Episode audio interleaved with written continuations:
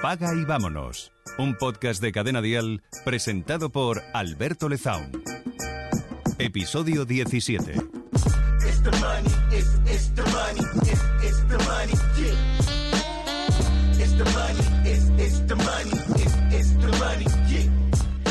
Pues siempre decimos que mm, cuando tenemos dinero y lo invertimos, queremos obtener un cierto rendimiento. Y damos por sentado que este rendimiento tiene que ser un rendimiento económico. Es decir, yo invierto eh, mil euros y quiero ganar dinero, ¿no? Ganar más dinero, tener un rendimiento económico con esos mil euros que yo he puesto ahí encima de la mesa.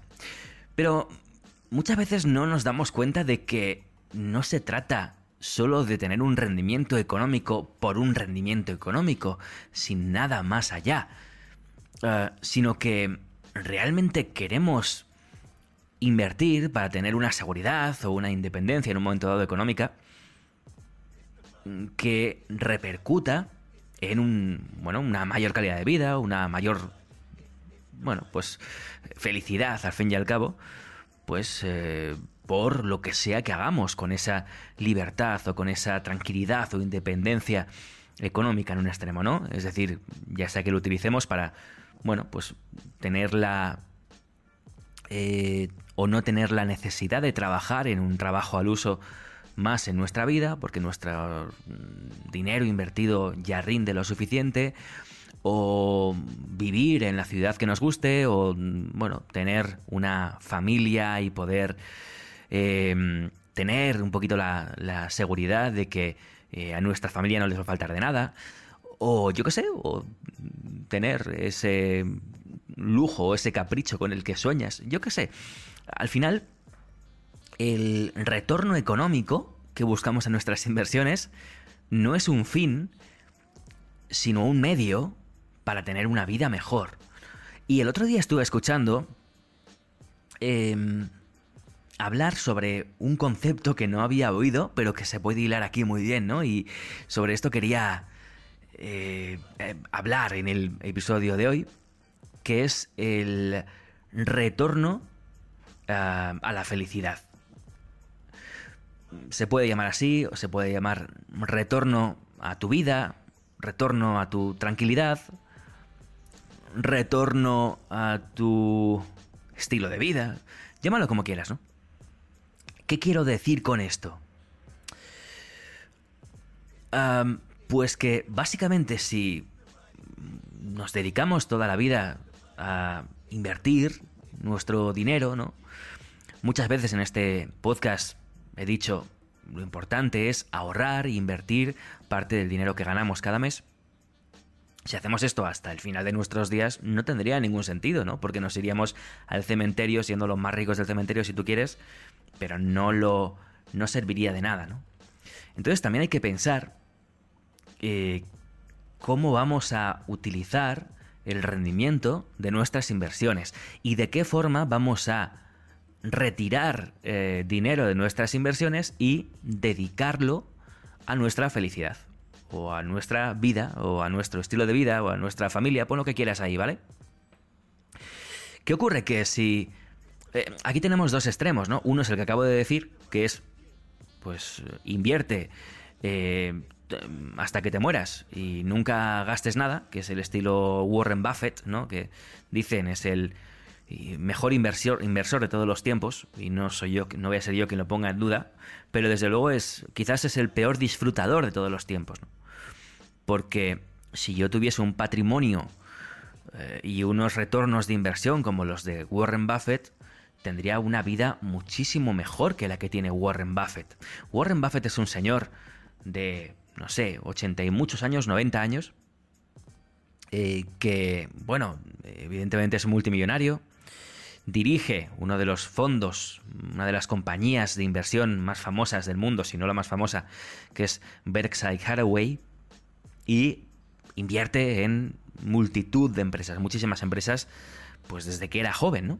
Y entonces, pues de esa forma ha logrado hacer un patrimonio multimillonario pero vive con su mujer en la misma casa desde hace 40 años, que es una casa grande y cómoda, obviamente, pero nada del otro mundo, conduce un coche antiguo y no, no gasta dinero, ¿no? Entonces, en este episodio yo quiero hablar un poco de esto, ¿no? Ese es un extremo, ¿no? Em, eh, no sé, yo creo que es lo que decía ahora, ¿no? Si estamos invirtiendo para eh, rentabilizar nuestros ahorros y nuestro dinero, una vez que lo hacemos y que lo conseguimos, tenemos que saber ser equilibrados, retirar parte de esa inversión, ¿no? Cerrar inversiones y, pues, vivir mejor con, con, parte de esa inversión. Eh, yo en los primeros episodios de este podcast hablaba, por ejemplo, de, de cómo ir avanzando en, tu estatus ¿no? económico y cómo salir de esa carrera en la que estás, en la que lo que ganas lo gastas y así estás todos los meses, ¿no? Y decía, pues sí, tienes que privarte, tienes que bajar tu nivel de vida, eh, quizás em, estás viviendo por encima de tus posibilidades, ¿no? Y esto es algo que muchas veces se dice, ¿no? Incluso hay bastante guasa con esto, ¿no? Porque cuando se dice eh, que estás viviendo o cuando te dicen que estás viviendo por encima de tus posibilidades y tú tienes un sueldo de mierda y básicamente te da para vivir y para pagar el alquiler o la hipoteca y mantener tu familia a duras penas, pues te ríes y dices, pues menos mal que estoy viviendo por encima. Entonces hay guasa con esto, ¿no? En redes sociales también hay mucha, muchos memes y mucha guasa pues ridiculizando esta idea de, estar viviendo por encima de las posibilidades de cada cual, ¿no? Pero lo cierto es que es cierto, que es cierto que cuando tú ganas mil euros y gastas mil euros al mes, estás viviendo por encima de tus posibilidades. Más, más incluso cuando gastas más de lo que ganas o cuando te endeudas em, a medio o a largo plazo, ¿no? Em, entonces es cierto que estás viviendo por encima de tus posibilidades. Ese es el extremo contrario, ¿no? El extremo contrario. Entonces, eh, Espero, estarme explicando en este, en este episodio, porque es un poco abstracto y difícil de, de comprender. Pero lo que quiero explicar es, si estás en la situación en la que no consigues ahorrar, no sales de tu estatus económico, nunca podrás ahorrar y nunca podrás invertir, es que estás viviendo por encima de tus posibilidades. ¿Vale? Y es así. Y, oye, hay que reconocerlo, no pasa nada, pero hay que ser realistas y hay que reconocerlo. Y si no lo reconoces y si quieres seguir viviendo así toda la vida, pues es tu problema, ¿no? Pero si quieres realmente mejorar, reconócelo y entonces podrás dar los siguientes pasos, ¿no? Primero, vivir de acuerdo a tus posibilidades, eso va a mm, hacer que tengas que apretarte muchísimo el cinturón y si lo estás haciendo, pues más todavía, tienes que ver cómo, ya lo hablamos en otros episodios y no voy a repetirme aquí, los puedes escuchar los anteriores. Es duro, pero es así, ¿vale? Y eh, se me puede criticar por decir esto, pues porque... Pues, pues no sé, quizás yo estoy hablando desde una posición en la que no vivo mal, pero... Mm, he, estado en una situación en la que he tenido que apretarme mucho el cinturón, ¿no? Y por eso sé lo que digo y bueno, pues el que se moleste, pues que se moleste, me da igual, ¿no? Pero... Eh, eh, ese es un extremo, ese es un punto hay una solución que es reconocerlo y bueno, y luego pues hay una serie de pasos que ya hemos hablado y que seguiremos hablando en este podcast para comenzar a, pasar de estatus y vivir de acuerdo a tus posibilidades. Y el otro extremo es el que he comentado de Warren Buffett, el inversor, que vive claramente por debajo de sus posibilidades. Él podría tener todo lo que quisiese y no lo tiene. Quizás porque las cosas materiales no le dan, mm, no, le hacen feliz, puede ser, ¿no? Pero eh, entonces me pregunto, ¿por qué tienes tanto dinero? Porque al final el dinero también es algo material, ¿no? O es algo que se podría convertir en algo en, cosas materiales, ¿no? Entonces, no sé, me parece un poco incongruente en este sentido. Fíjate, ¿eh? yo que yo que soy un mindundi aquí criticando a Warren Buffett, pero entiéndeme lo que estoy diciendo, ¿no? Warren Buffett es el ejemplo de alguien que vive claramente por debajo de sus posibilidades. Elon Musk, eh, para mí un auténtico dios, un auténtico referente, te lo tengo que reconocer, no lo voy a negar, si me sigues en redes sociales lo, sabrás. Elon Musk, el, fundador de Tesla, vive claramente por debajo de sus posibilidades, ¿no? Vive en una casa muy modesta. Podría tener, es el hombre más rico del mundo, no te digo más, podría tener lo que quisiera, ¿no? Pero no lo necesita, ¿no? Entonces, eh, aquí está este regreso o este retorno, eh, no solo económico cuando tú inviertes, sino también un retorno a la felicidad. El saber decir, oye, yo invierto para tener una mejor vida. Bueno, pues voy a vivir de acuerdo a mis posibilidades, pero cuando tenga grandes retornos económicos y cuando todo empiece a fluir de forma pues, pues como, como debe, voy a intentar vivir mejor, ¿no? Por mí mismo, ¿no? Cuando digo voy me refiero a yo y la gente que quiero, mi, pareja, mi familia, mis padres, mis hijos, etcétera, ¿no? O sea, no vale de nada invertir indefinidamente, como digo, hasta que te mueras y si no lo vas a disfrutar, sí, obviamente tus hijos lo, lo disfrutarán quizás, ¿no? Pero no tiene sentido, ¿no? Tampoco hay que caer en, el, en, la mentira, en la mentira de que tener más dinero y tener más posesiones te va a hacer más feliz, no por vivir en una casa más grande y tener un coche mejor vas a ser más feliz. Por supuesto que no, la felicidad está dentro de cada cual, ¿no? Pero hay que buscar este equilibrio entre dinero, que es la parte de inversión, felicidad, que puede ser pues el, el momento dado que tengas posibilidades y que puedas pues vivir en un sitio mejor, en una ciudad mejor, en una casa mejor, Em, dar eh, una mejor educación a tus hijos, por ejemplo, em, permitirte más momentos de ocio, eh, quizás, viajar más.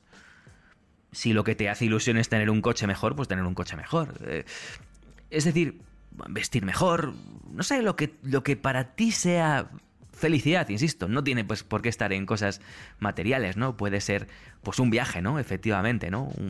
Un, viaje es algo que, eh, pues bueno, siempre medimos, ¿no? Eh, pues cuánto nos va a costar el, el, traslado, el vuelo, por ejemplo, cuánto nos va a costar el hotel, cómo es el hotel en, relación calidad-precio, eh, dónde vamos a ir, si el país es muy caro, si el país es muy barato.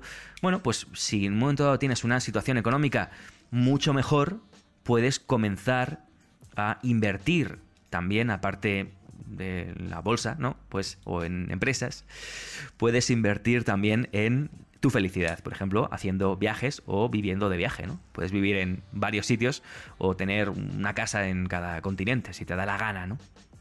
Busca este equilibrio. No solo entre dinero y felicidad, también puedes añadir aquí tu salud, ¿no? Por ejemplo.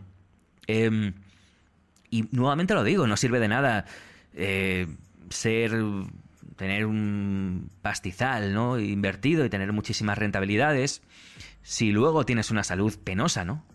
Invierte en tu salud, ¿no? Invierte en comprar comida que sea más sana, a lo mejor que no te podías permitir cuando vivías por encima de tus posibilidades, ¿no? Pues ahora sí que puedes permitirte comer comida más sana o tener incluso una persona que pueda cocinar para ti, no sé, me estoy ya estoy ya poniendo ejemplos de, bueno, pues de gente que vive eh, pues en, un nivel socioeconómico muy alto, ¿no? O alto por lo menos, ¿no? Pero entiéndeme, ¿no? Busca ese equilibrio entre lo que inviertes, lo que lo disfrutas, lo que dedicas a tu salud, yo que sé, tu seguridad, por ejemplo, ¿no? Em, a lo mejor cuando em, tengas grandes inversiones y cuando tengas un buen estatus socioeconómico, quieres invertir en un seguro por si falleces para, eh, yo qué sé, pues eh, dejar a tu familia o a tus hijos una mejor situación, o quieres invertir en un seguro para proteger eh, tu casa, yo qué sé. reparte, no pongas todos los huevos en la inversión, al menos cuando llegues a cierto punto, ¿no? Sino que lo puedes repartir tienes que dedicarlo también a ti, a tu gente, como digo, a tu salud, a tu seguridad. Pon aquí las cajas que quieres, las cajitas que quieres, ¿no? De hecho, eh, lo podemos ver así, ¿no? Podemos verlo como diferentes cajitas y creo que tus recursos, cuando digo tus recursos hablo de tu dinero básicamente, puede ir moviéndose entre esas cajitas según tu momento de vida, ¿no? Creo que... Mm, bueno, y aquí cada cual tiene que ver en qué momento de vida está y cuánto puede dedicar a cada cajita o a ocio, a felicidad, o a vivir más feliz, o a tener una vida más tranquila, o a tener una vida más segura, o a tener una mejor salud, o a tener lo que sea, ¿no? Pero... Pero bueno, eso ya, como digo, es algo muy personal, pero sí que creo que... que hay que ser consciente de qué situación se está. Quizás si estás en una situación en la que vives con lo que ganas al mes y que si pierdes el trabajo te vas a encontrar en una situación peligrosa o delicada porque no tienes ahorros suficientes, creo que estás en una posición en la que tienes que y lo digo otra vez, eh, te tiene que sobrar dinero, tienes que eh, gastar menos de lo que ganas. Y ahí empezarás a crear esa primera cajita que va a ser la cajita en la que vas a invertir. La cajita de la felicidad quizás y del ocio, de los viajes, pues está más vacía. Eh, tienes que mm, hacer la. Tienes que comer cosas que, bueno, pues que a lo mejor eh, van a ser menos sanas, pero son más económicas, por desgracia. Eh, estoy poniendo un poco los extremos, ¿vale? Y según tú vayas teniendo una rentabilidad con tus inversiones y tengas un ahorro y estés en una situación más desahogada, puedes dedicar... Eh, puedes aplicar este regreso a la felicidad, ¿no? Puedes dedicar tu, tus recursos a lo que te haga feliz.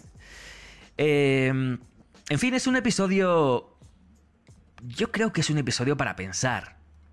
Em, un poco difuso, porque no, estoy, no, suelo hacerme guiones para leer, ya lo habrás notado por, por mis episodios anteriores.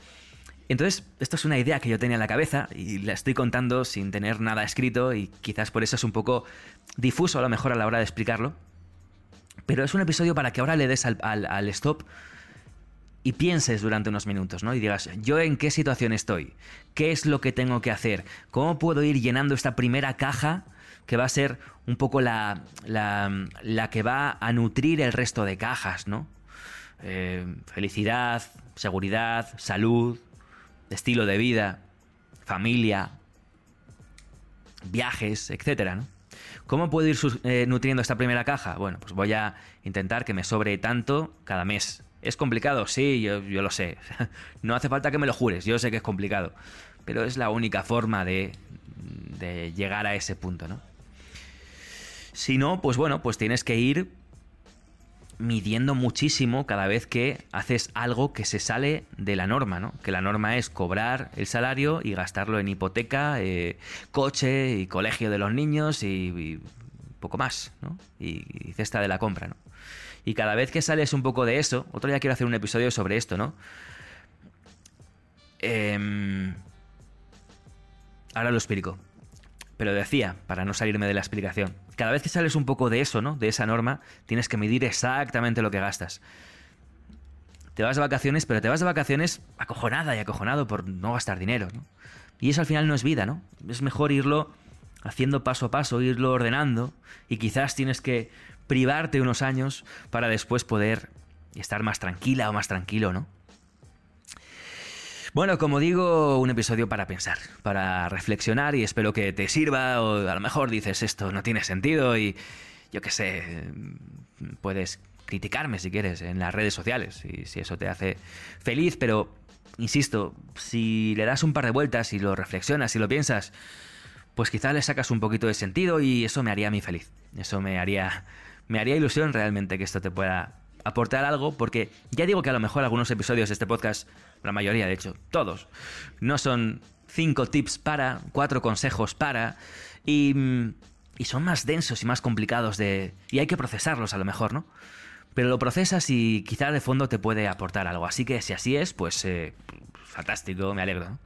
Y de lo que quiero hablar de en los siguientes episodios, igual el próximo, o igual no, no lo sé, es mm, ah, de... algo que precisamente yo estuve pensando hace unos días y, me, dio que, me dio eso que reflexionar, ¿no?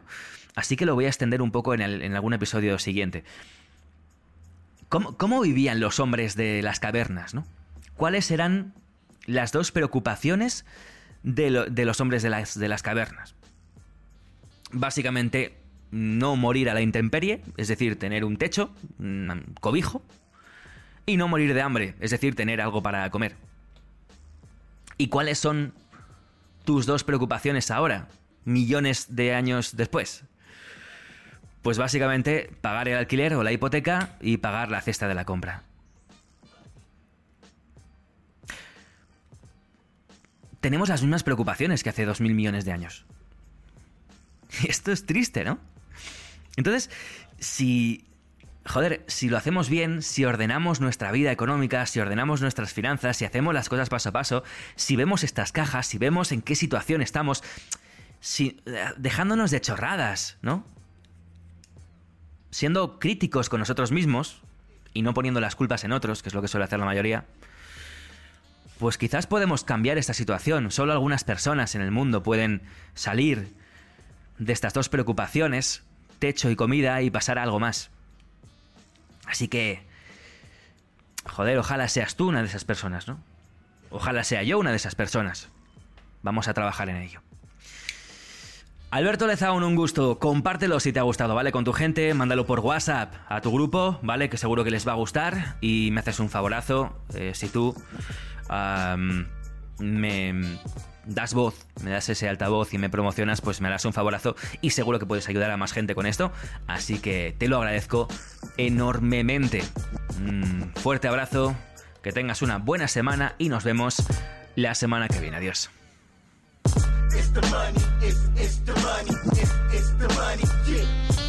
Paga y vámonos. Un podcast de Alberto Lezaun para Cadena Dial. Sigue a Cadena Dial y Alberto Lezaun en redes sociales para enterarte antes que nadie de todos los nuevos episodios.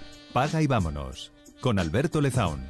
Suscríbete a nuestro podcast y descubre más programas y contenido exclusivo accediendo a Dial Podcast en cadenadial.com y en la aplicación de Cadena Dial.